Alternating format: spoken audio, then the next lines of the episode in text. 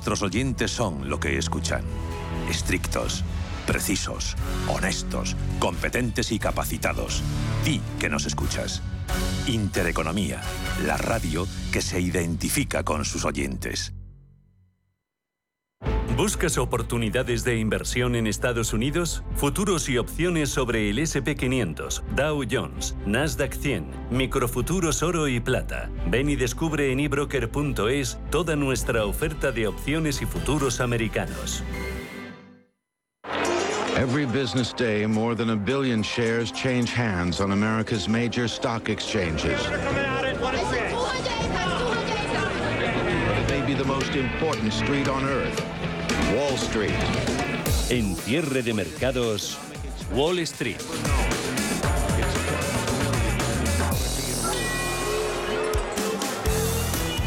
Buenas tardes y bienvenidos a la primera hora de cierre de mercados. Pasan en directo siete minutos de las 4 de la tarde, una hora menos en el archipiélago canario y los índices de Wall Street en directo en sus 40 primeros minutos de negociación ahondan en el color rojo con caídas por encima del medio punto porcentual. En tiempo real tenemos al Dow de Industriales cediendo un 0,56% en los 33.441 puntos. El tecnológico Nasdaq se deja un 0,6, 11.289. SP500 caídas del 0,7% por debajo de los 4.000 puntos, 3.992. El cierre alcista del lunes permitía al SP500 superar esos 4.000 puntos y su media de 200 sesiones, una resistencia destacada por el análisis técnico. Aunque hay que decir que a falta de ver cómo termina la sesión de hoy, ha empezado en color rojo, pero veremos cómo avanza el día. Desde que empezara el año, el índice más alcista a corto plazo está siendo el Nasdaq, que registra ganancias superiores al 8% después de las importantes caídas que venía experimentando el sector durante el año 2022. Entre otras razones, Tesla, buen comportamiento en las últimas sesiones, aunque la de hoy también está en color rojo, está dejándose en tiempo real un 1,29%. Sesión de hoy con muchos asuntos que digerir por parte de los inversores. En primer lugar, importante foco de atención en los resultados empresariales. Microsoft después del cierre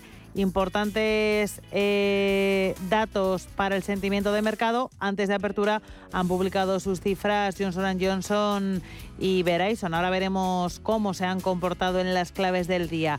En la agenda económica, mercados digiriendo los datos de PMI adelantado del mes de enero, el dato de Estados Unidos, tanto el de servicios como el manufacturero y el compuesto, muestran mejoría respecto al dato anterior, pero todavía desaceleración de la actividad porque se sitúan por debajo de 50. El dato que muestra crecimiento, sin embargo, es el PMI compuesto de la eurozona, que sí que se ha colocado en el 50,2%. Más datos que vamos a tener que ir digiriendo a lo largo de la semana.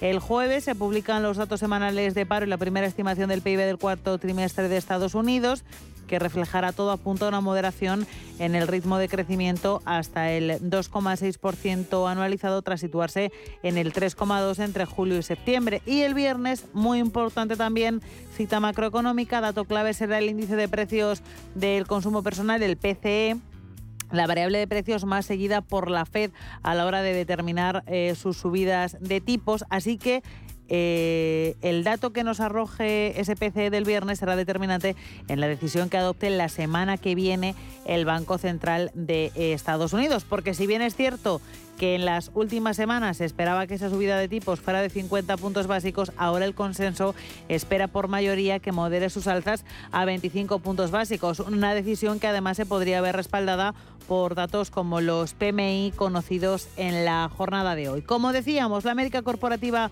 vuelve hoy a la carga con multitud de resultados trimestrales, con la mirada muy situada en el Nasdaq. En medio de la oleada de despidos masivos, el sector tecnológico sigue enfrentando problemas. Además, el departamento de Justicia ultima una demanda antimonopolio contra Google por la publicidad digital. PMIs publicados en Estados Unidos y en Europa mejores de lo esperado. Y en cualquier caso, de lo que estamos más pendientes es de la última hora. Por algún tipo de fallo técnico, varios sectores dentro de Wall Street han sido suspendidos de cotización durante unos minutos justo después del inicio de la apertura de los mercados. Paul Mielgo, cuéntanos. Sí, la, la gestora de la bolsa de Nueva York, la NICE, la New York Stock Exchange, ha dicho que el problema ya está resuelto, que las compañías afectadas han vuelto a cotizar con normalidad a eso de las 15.45 hora peninsular española. La negociación de docenas de acciones de la bolsa de Nueva York uh, eran suspendidas de cotización brevemente poco después de la apertura debido a un aparente problema técnico. Las uh, principales acciones afectadas incluyen Morgan Stanley, Verizon, AT&T, Nike y McDonald's, según el sitio web de la NICE. Se ha constatado que muchas acciones han registrado movimientos anormalmente bruscos cuando se abría el mercado, lo que ha provocado interrupciones en volatilidad. Así pues, eh, de momento, eh, pues eh, normalidad, aunque vemos que Verizon sigue cayendo con fuerza entre los principales blue chips. también tenemos al gigante industrial 3M encabezando las pérdidas del Dow con una caída del 5,83%. Eh, Verizon ha publicado unos resultados mixtos para el cuarto trimestre. Las ganancias eh, es verdad que eh, están en línea con lo esperado eh, pero eh, la empresa registra en el cuarto trimestre un beneficio de 6.700 millones de dólares. Esto representa un incremento de más del 40% respecto al mismo periodo del año anterior. Eh, Verizon en el acumulado de todo el ejercicio obtiene un beneficio de más de 21.700 millones. 3M eh, como decimos, está siendo el valor más castigado ahora, con una caída superior al 6%. Va a suprimir alrededor de 2.500 puestos de trabajo manufactureros ante la perspectiva del impacto en los oh, volúmenes. Eh, su eh, director general ha dicho que se espera un menor crecimiento en el consumo de productos electrónicos. también estamos viendo más despidos en Ford Motors. Planea recortar unos 3.200 puestos de trabajo en toda Europa, la mayoría en Alemania. Son anuncios eh, que llegan tras la oleada de despidos masivos que hemos visto en el sector eh, tecnológico. Eh, en cuanto a, esta industria, Microsoft podría alimentar el sentimiento negativo al cierre de la sesión cuando publique sus resultados. La desaceleración esperada en el negocio de la computación en la nube de Microsoft está decepcionando a algunos inversores que habían contado con el gigante del software para ser relativamente resistente a esa posible recesión. La acción se ha perdido la mayor parte del rally de enero en tecnología y algunos analistas han comenzado a rebajar las recomendaciones sobre el valor. Eh, también en tecnología tenemos al Departamento de Justicia estadounidense que ultima una demanda contra Google, filial de Alphabet, por el dominio del gigante de las búsquedas en el mercado de la publicidad digital. La demanda marcará el segundo caso de monopolio del departamento contra la empresa que lidera un mercado publicitario con un valor de 278.600 millones de dólares. Más problemas para las tecnológicas. Twitter también enfrenta demandas por no pagar el alquiler del espacio de oficinas en Reino Unido y en eh, San Francisco. Vamos eh, con eh, esos datos macro de actividad económica en el sector privado. Al igual que en Europa, los PMI de enero en Estados Unidos han sido mejores de lo esperado, aunque siguen en territorio de contracción y entre los mayores declives desde la crisis financiera global. El PMI manufacturero, según eh, SP Global, queda en enero en 46,8 se esperaba 46 y el dato previo fue de 46,2. Para servicios, el PMI eh, pues eh, repunta hasta el 46,6 eh, desde 44,7 se esperaba pues un mínimo repunte hasta 45 con lo cual el PMI compuesto se queda en 46,6 es algo más del 45 previo y del 44,7 estimado. Por lo tanto los indicadores adelantados son mejores de lo esperado, pero siguen en territorio de contracción y apuntan a un segundo semestre de ralentización económica en Estados Unidos. Otro dato que se ha conocido es el índice de actividad no manufacturera de la Fed de Filadelfia, que en enero queda en el menos 6,5. El dato anterior ha sido revisado al menos 12,8. Así pues, eh, datos eh, eh, de PMIs mejores de lo esperado en Estados Unidos, pero todavía muy débiles y no pinta o no adelantan nada positivo para los próximos meses.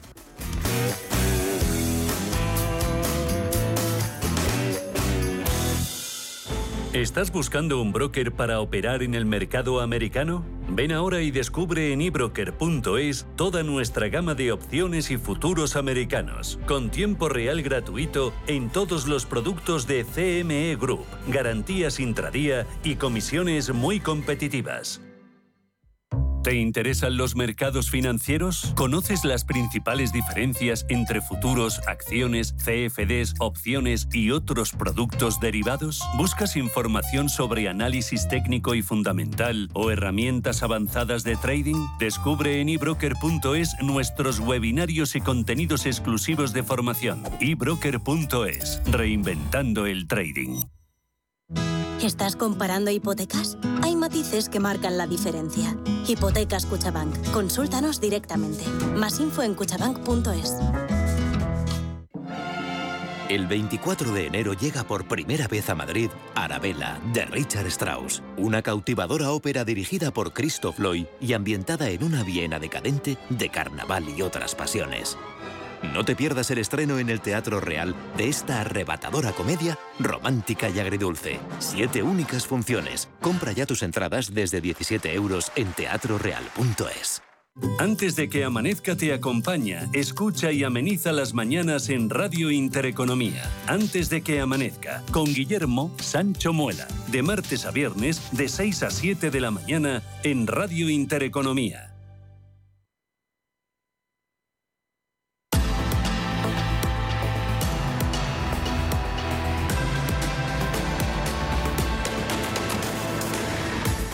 Cierre de mercados con Alma Navarro.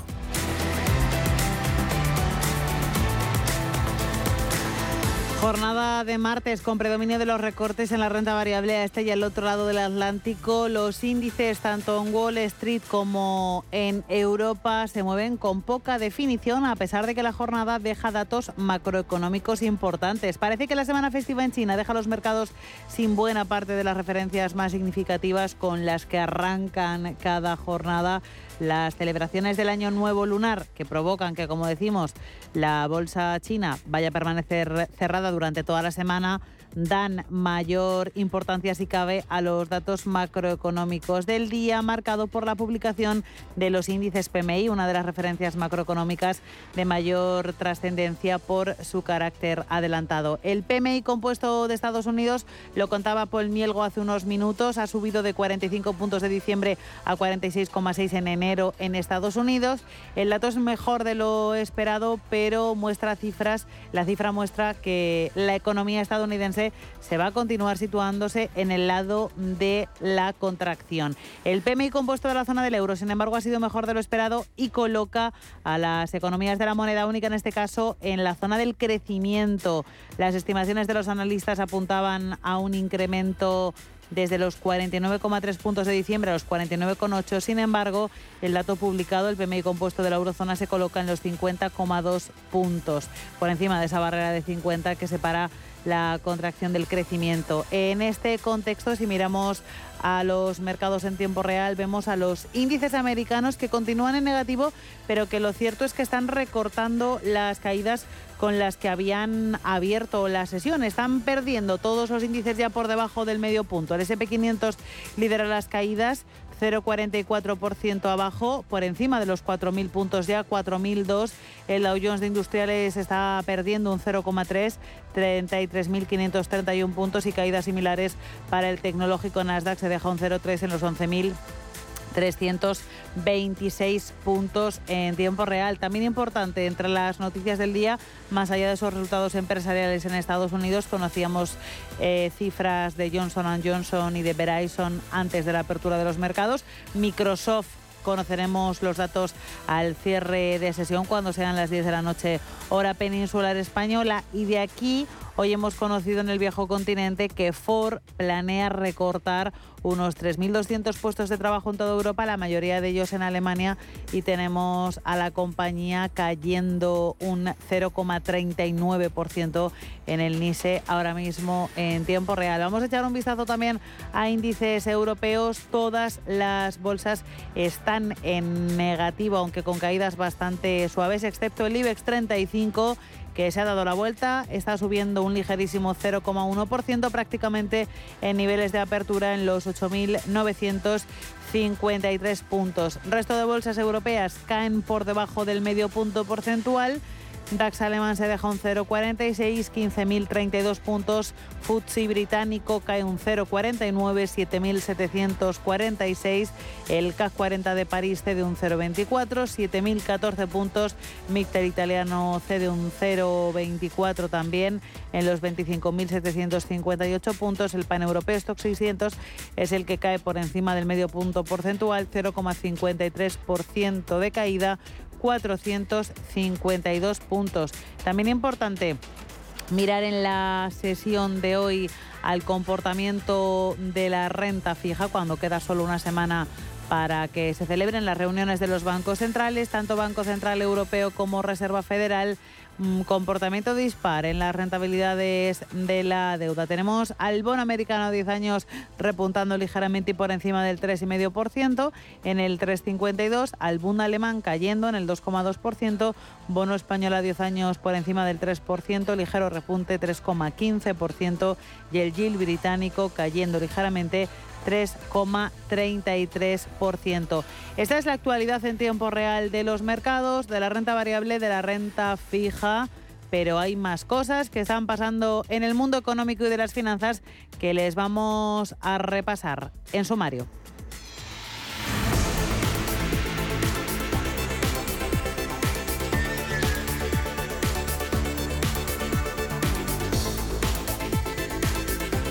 Y empezamos hablándole de los dividendos de la bolsa española, que son junto con los italianos los reyes indiscutibles de los parques a nivel global. El IBEX 35 ofrece una rentabilidad que supera la media histórica del 4% y su homónimo con dividendos está a un paso de marcar un nuevo hito histórico tras subir un 9% en las escasas tres semanas de lo que va de año. Ana Ruiz, buenas tardes. Muy buenas tardes. 2022 ha sido un buen año en cuanto a reparto de cupones se refiere, ya que las cotizadas españolas repartieron mediante dividendos y devolución de primas de emisión 23.619 millones de euros, un 28,9% más que en 2021. De esa cifra, 23.106 millones de euros corresponden a dividendos. La versión con dividendos del selectivo cotiza por encima los 28.742 puntos y esto le coloca a un 2,4% de batir su máximo hasta la fecha, que fue el conquistado el pasado 19 de febrero de 2020. Si echamos un vistazo a los pagos que se abonarán a lo largo del año 2023,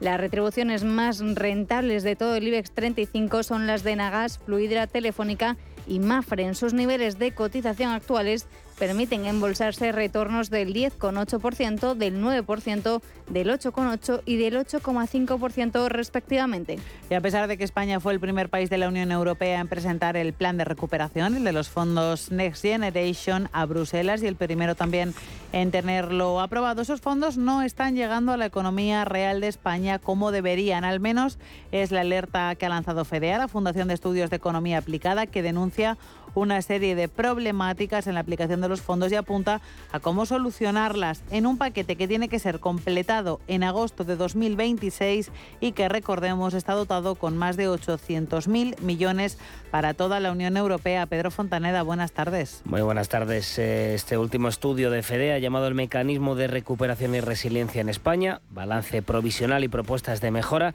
señala que a fecha de hoy solo una fracción de estos fondos recibidos hasta el momento ha llegado a sus destinatarios finales. Desde FENEA, desde el think tank, denuncian una falta de colaboración público-privada en el diseño de los programas y los proyectos. También perciben que las administraciones territoriales no han tenido demasiada participación en el proceso cuando son uno de los puntos vitales. Escuchamos a Ángel de la Fuente, director ejecutivo de FEDEA está llegando, pero tarda en llegar. La respuesta va en dos partes. Una, eh, es lógico que tarde, quizá lo, donde erramos fue en el optimismo inicial, no tenía en cuenta que esto iba a sus trámites y se esperaba que fuera más rápido de lo que puede ser Luego pues hay una parte de la falta de agilidad de, la administración española, en, buena parte por, por, el régimen de control que tenemos, que intentamos hacer un control exhaustivo exante de todos. Antes de gastar un euro, pues eh, hay que comprobar un montón de cosas desde FEDEA piden abrir un diálogo con las instituciones europeas para ver la posibilidad de extender más allá de 2026, de agosto de 2026, esos plazos fijados y ampliar también los márgenes para la concesión de ayudas del Estado a sus inversores.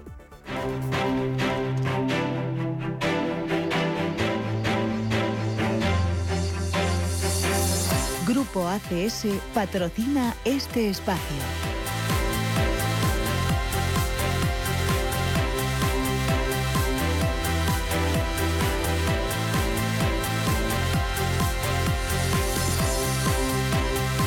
Miramos IBEX 35 por dentro y vemos que Logista está liderando las ganancias dentro del parque madrileño Está subiendo más de un 3% en tiempo real, concretamente un 3,11 en los 24 euros y medio para sus títulos. Muy de lejos le siguen IAG, SACIR, Indra o Celnex con, con subidas por encima del punto porcentual. 1,7 sube IAG, SACIR avanza desde el 1,4, Indra está subiendo un 1,3 y ya Celnex sube menos de un punto porcentual. Un 0,8% de revalorización. Liderando las caídas en el IBEX 35 tenemos a Repsol que se deja un 1,40 45, 15 euros con 30 cuestan sus títulos. Telefónica está cediendo algo más de un 1%, 1,09.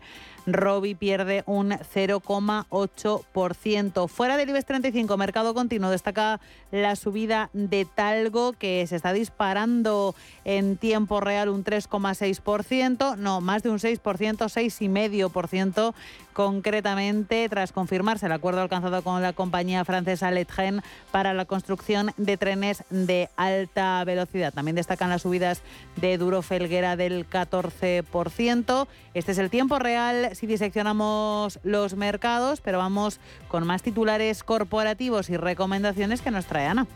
Iberdrola está buscando un socio para sus proyectos de energías renovables en Estados Unidos que invierta unos 2.000 millones de dólares según ha informado Bloomberg, el grupo energético español busca un acuerdo similar al alcanzado en España con Norges Bank, mediante el cual el Fondo Soberano Noruego compró una participación del 49% en una cartera de proyectos renovables, la mayoría en desarrollo por 600 millones de euros, mientras que Greenergy busca entre 500 y 600 millones con la venta de sus renovables en España. Renta 4 considera que el momento es ideal para lanzar una transacción de venta. Y Talgo ha confirmado a primera hora a través de una notificación a la CNMV que ayer firmó un acuerdo de intenciones con Letren por el que la empresa Gala podría hacer una adquisición futura Talgo de hasta 10 trenes de muy alta velocidad. Eso sí, en su comunicado aclara que la firma y entrega en vigor del contrato continúa pendiente de la finalización de las negociaciones actualmente en curso. En el caso de Celnex, renueva la certificación otorgada por Deutsche Telekom como proveedor de cero incidencias por sexto año consecutivo y A Plus es una de las compañías opables de la bolsa española. Así lo pone de manifiesto un reciente informe de valoración de los expertos de Renta 4 que han establecido una horquilla de precios entre 8 y 10 euros por acción como un precio posible para una operación corporativa. Entre las recomendaciones, los analistas de Deutsche Bank han elevado el precio objetivo de IAG de 155 peniques a 180 por acción. Grupo ACS, líder en el desarrollo de infraestructuras y servicios, les ha ofrecido este espacio.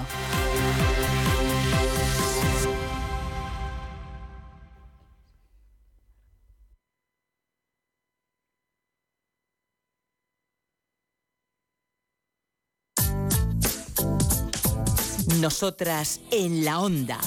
Un espacio actual con diversos temas relacionados con nosotras donde se unen el diálogo, la sensatez y la buena música. Los sábados de 12 a 12 y media de la noche. Nosotras en la onda. En Radio Intereconomía. 31 minutos pasan en directo de las 4 de la tarde, una hora menos, y nos escuchan desde el archipiélago canario. A las 6, una hora menos también en las Islas Afortunadas, empezamos nuestro consultorio de bolsa hoy con la participación de Juan Carlos Costa de Costaroff y de Pepe Bainat de Bolsas y Futuros.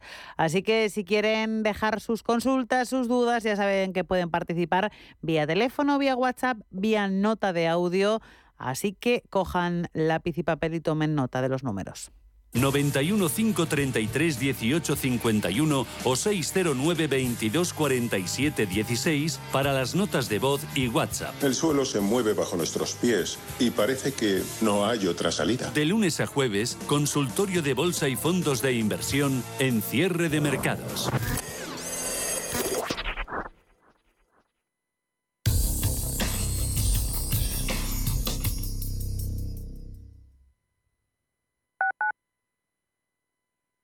¿Quieres invertir de manera inteligente con altas rentabilidades y riesgo controlado? Cibislen es la empresa líder en inversiones inmobiliarias. Invierte con garantías desde solo 250 euros. Miles de inversores ya confían en Cibislen para sacar la máxima rentabilidad a su dinero. Únete a la inversión inteligente visitando cibislen.com.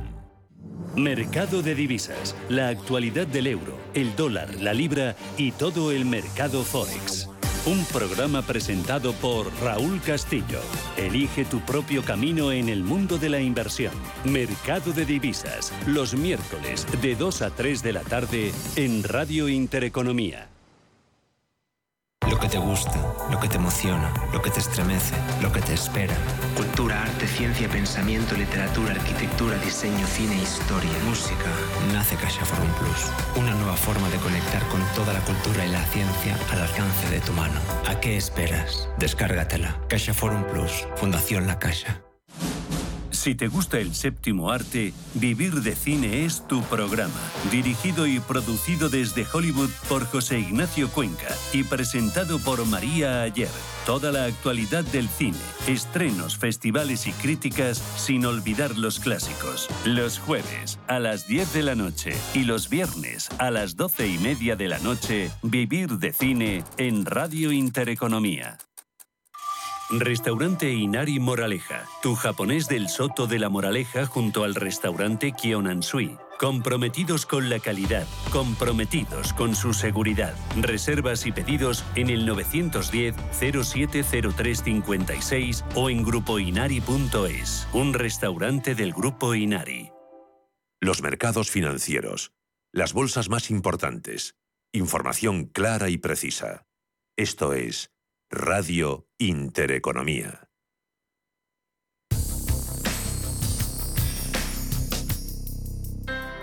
Low interest rates are a symptom of a weak economy. The longer the uncertainty uh, lasts, the costlier it will be for the economy. The output is stronger, a fatigue uh, on, on the shoulders of people. Expansión y ciclo. Cierre de mercados.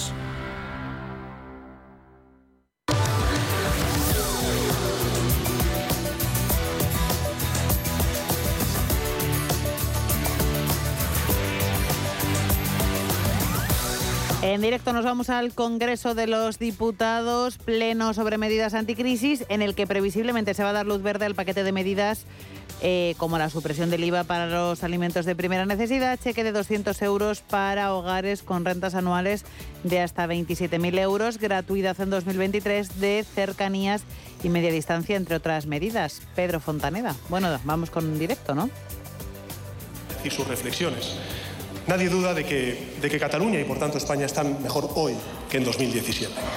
Hoy, señorías, nadie duda de que España hubiera estado mejor preparada frente al COVID si hubiéramos contado con los 94.000 profesionales sanitarios que se han incorporado Estamos escuchando en directo la, la sesión del eh, Congreso de los Diputados. El Pleno del Congreso debate el eh, Real Decreto Ley con las últimas medidas del Gobierno para luchar contra la elevada inflación, causada, ya sabemos, por la guerra en Ucrania, entre ellas eliminación o rebaja del IVA en ciertos alimentos básicos. Ahora iremos con esto más adelante. El presidente del Gobierno está compareciendo ahora para explicar este paquete de medidas. Se explica que desde que empezó la guerra, entre otras cosas, eh, su Gobierno se ha preocupado, ha dicho, de solucionar los problemas reales de la gente priorizando la política útil y que esta vez eh, sí hay subida de pensiones, del salario mínimo y bajada de impuestos.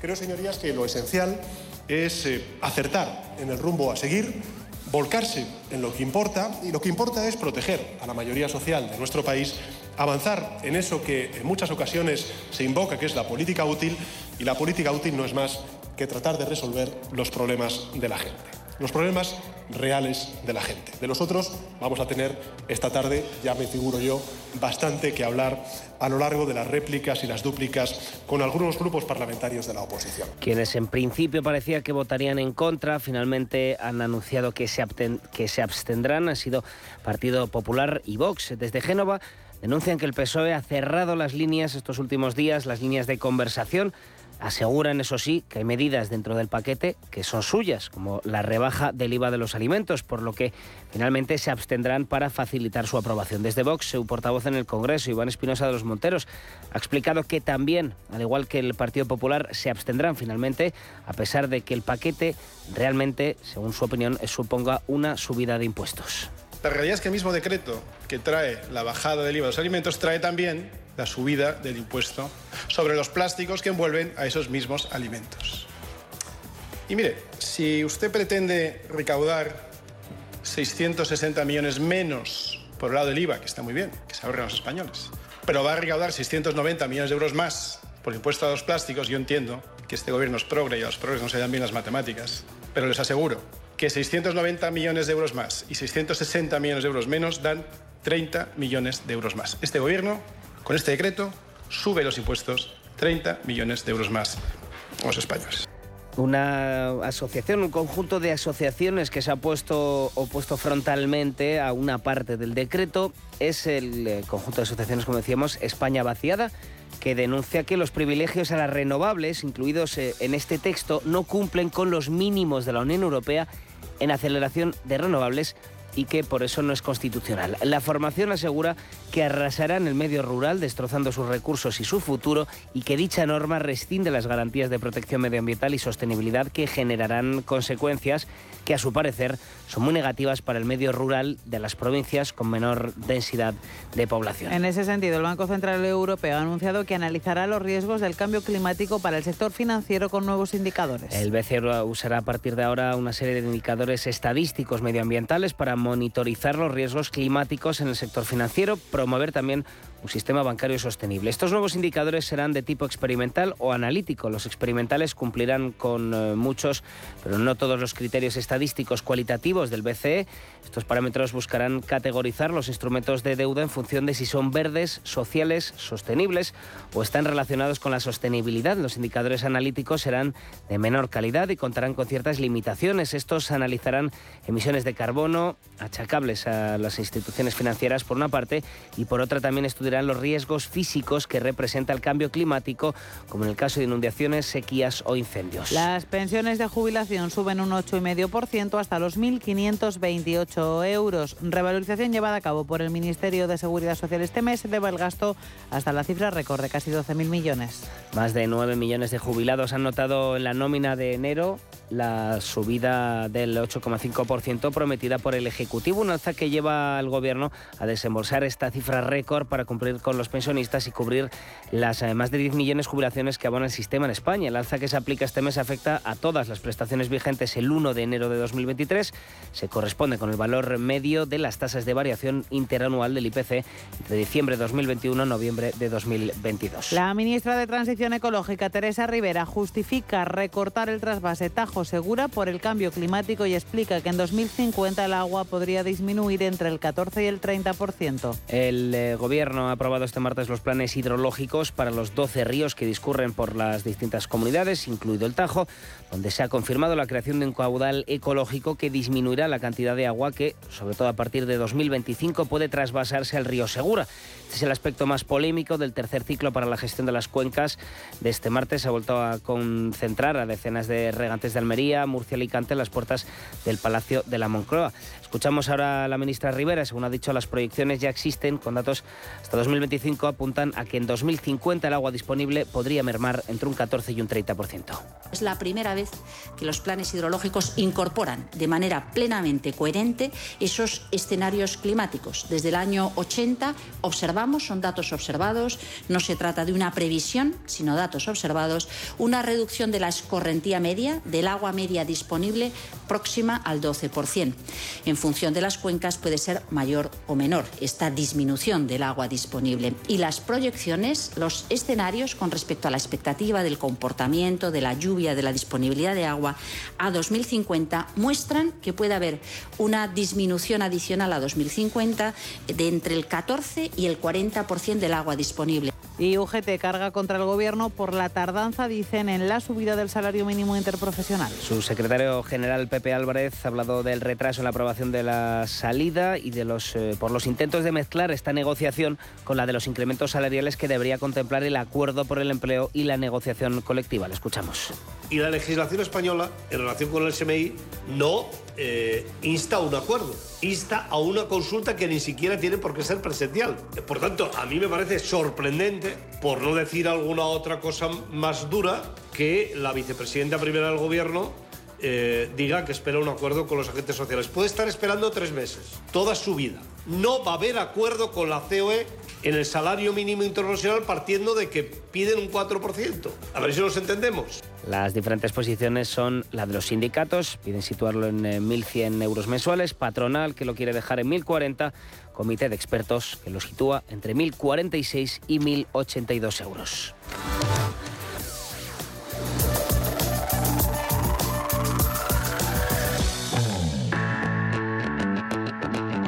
En Intereconomía, la tertulia de cierre de mercados. Tertulia en la que vamos a comentar todos estos asuntos con Juan Pablo Calzada, analista político y económico. Juan Pablo, muy buenas tardes y bienvenido.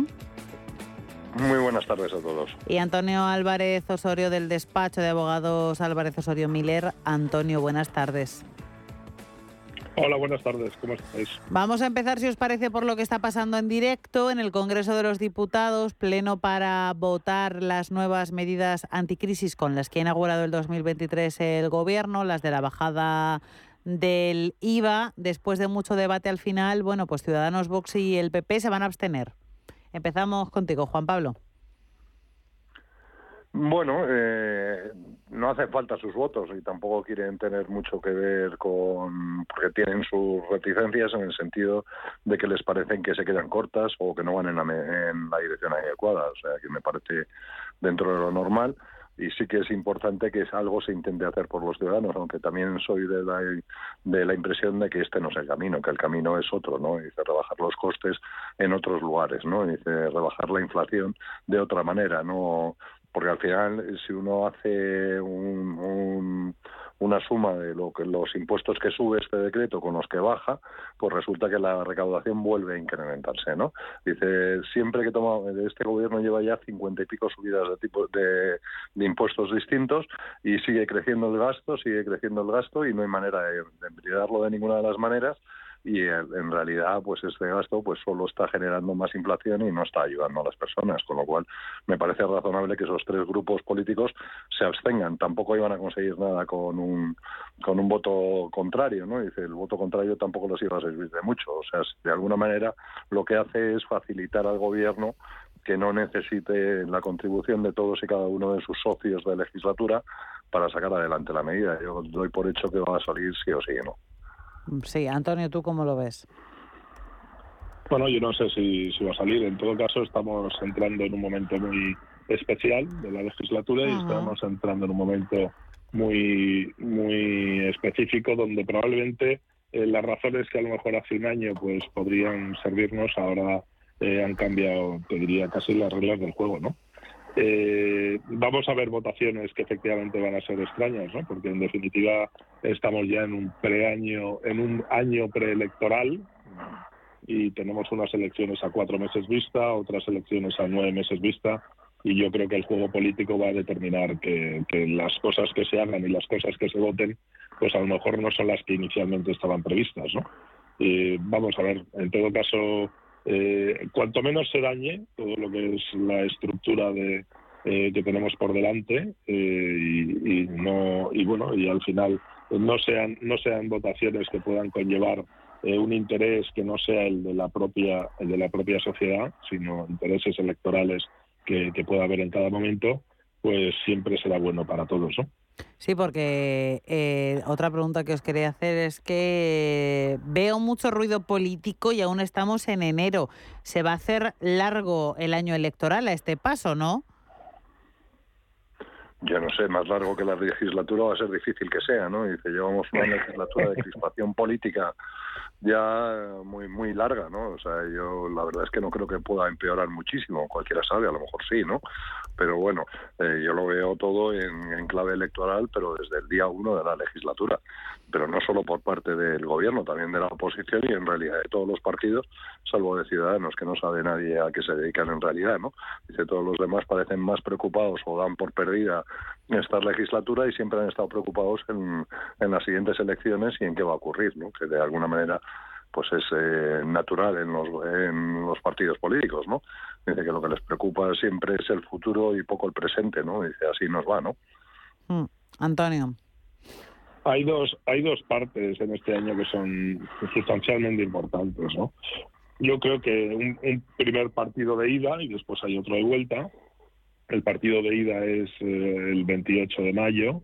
Ahí tendremos un, primer resultado y, lógicamente ese primer resultado, esa primera etapa de, este partido de ida, pues va a conllevar o va a condicionar lo que lo que va a pasar eh, después, ¿no? Lo que pasará a partir de, del 28 de mayo, incluida la presidencia de la Unión Europea que empezará el 1 de junio, ¿no? Y que la ostentará en este caso España, ¿no? Eh, vamos a ver qué pasa en ese primer partido, qué resultado hay, porque eso sin duda alguna va a condicionar, va a condicionar eh, las decisiones políticas y las propuestas que se hagan a partir de ese momento, entre el 28 de mayo y, diciembre, que es cuando al parecer se van a celebrar las, las elecciones generales. Yo no tendría todas conmigo que eso sea así, porque nos podemos llevar una sorpresa de última hora.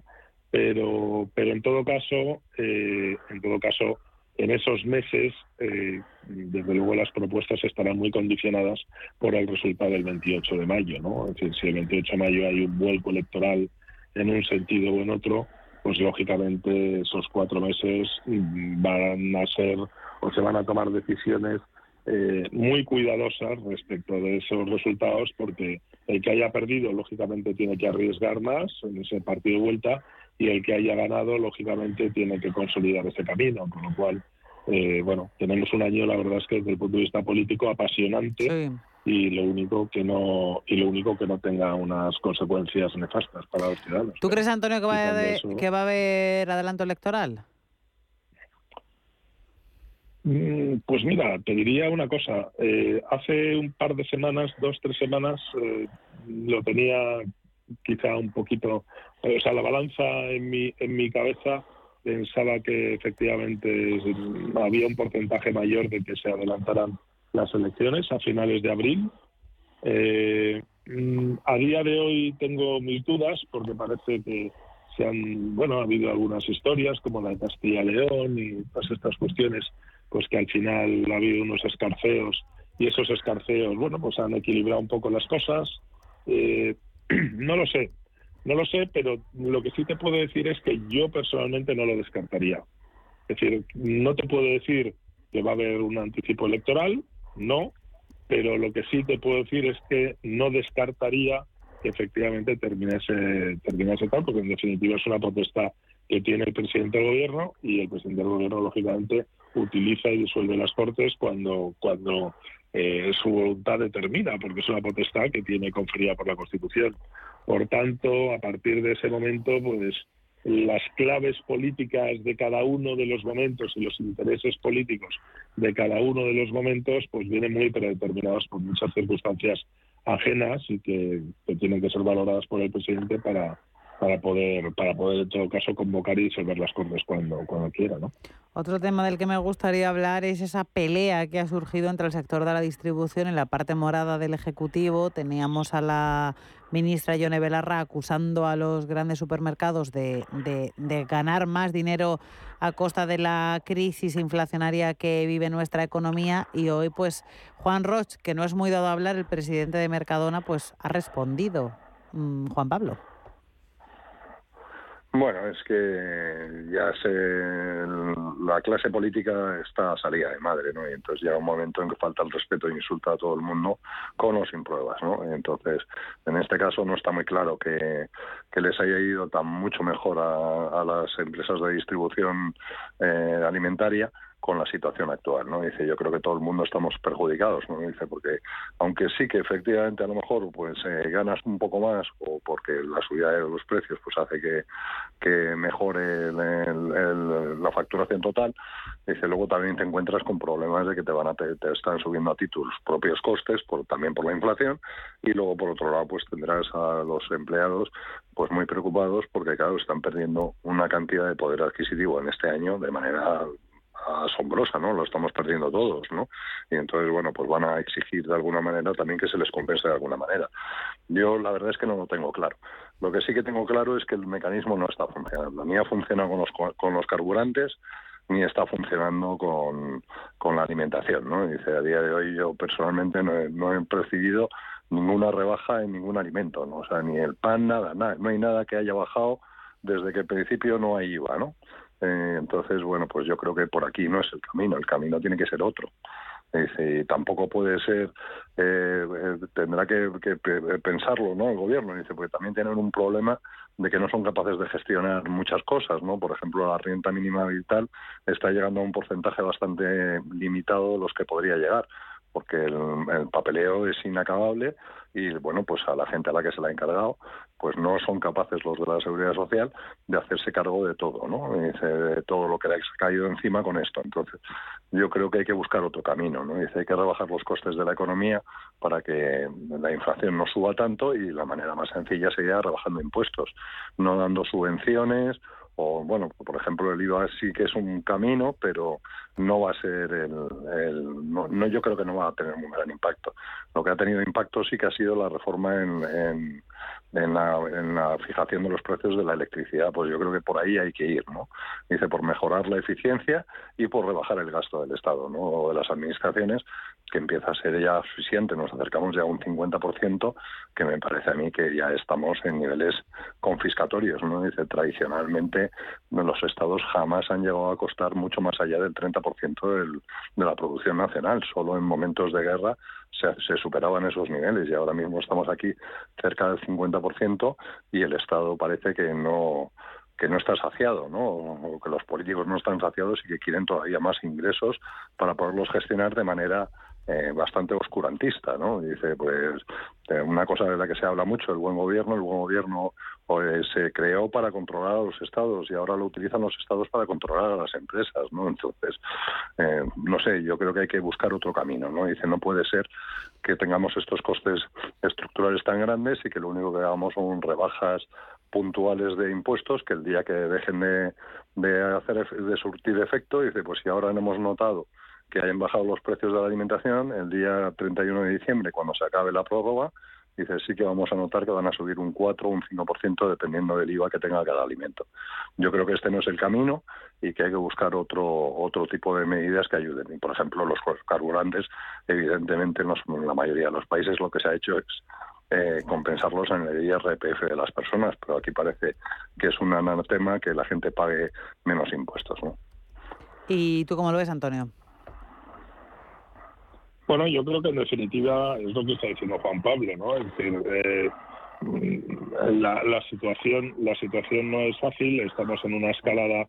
Yo, yo esta mañana lo hablaba con algunos empresarios, ¿no? La situación eh, con una previsión de crecimiento como que como la que tenemos para el año 2023, que está, yo creo que el FMI, la OCDE, es decir, todos los organismos internacionales la cifran entre el 1,2 y el 0,9, es decir, que vamos a estar alrededor del 1% eh, con una inflación subyacente eh, que estructuralmente nos cuesta mucho bajar, es decir, y que esa eh, inflación subyacente se refiere a alimentación, se refiere a, datos muy concretos y bienes de primera necesidad, está alrededor, no alrededor, está en el 7%.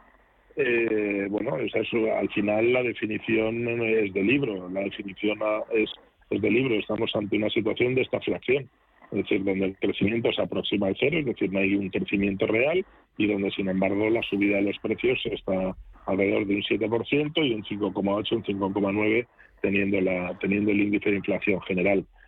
Todo eso es eh, en, cualquier economía sería la, sería la tormenta perfecta, ¿no? Porque en definitiva eso conlleva un empobrecimiento de la población eh, muy muy muy rutilante. Nos lo están vendiendo como un éxito pero claro, si en 2022 estamos creciendo al 5 y hemos tenido una inflación media de un 8%, eh, no quiero pensar en el, 2000, en el 2023 con una inflación alrededor del 6 cuando estamos creciendo un 1, porque con el 1% lo que está claro es que se destruye empleo, con el 1% lo que está claro es que eh, va a haber más desempleo y después hay políticas tan, tan surrealistas como en que en esas condiciones se pretenda subir al tramo más alto el salario mínimo interprofesional.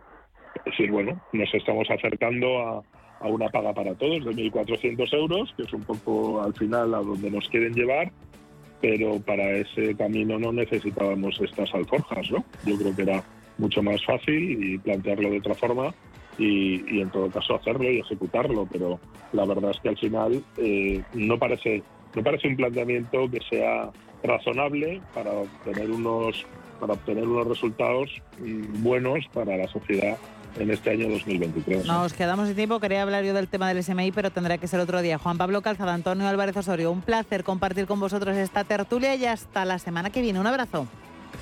Muchísimas gracias. Un abrazo. Hasta la semana que viene.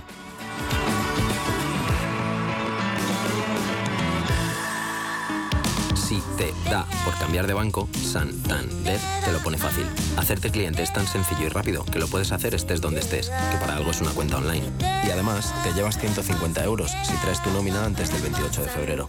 Consulta condiciones en bancosantander.es. Santander, por ti, los primeros. Todo ok, tienes una salud de hierro, Miguel. Gracias, doctor. Desconecto, que tengo una reunión de trabajo. En Orange reinventamos nuestras tarifas Love Empresa. Ahora incluyen cosas tan importantes para tu negocio como la salud. Por eso te ofrecemos Orange Salud con Mafre. Llama ya al 1414. Las cosas cambian. Y con Orange Empresas, tu negocio también. Orange. ¿Te habían pagado alguna vez por aprender?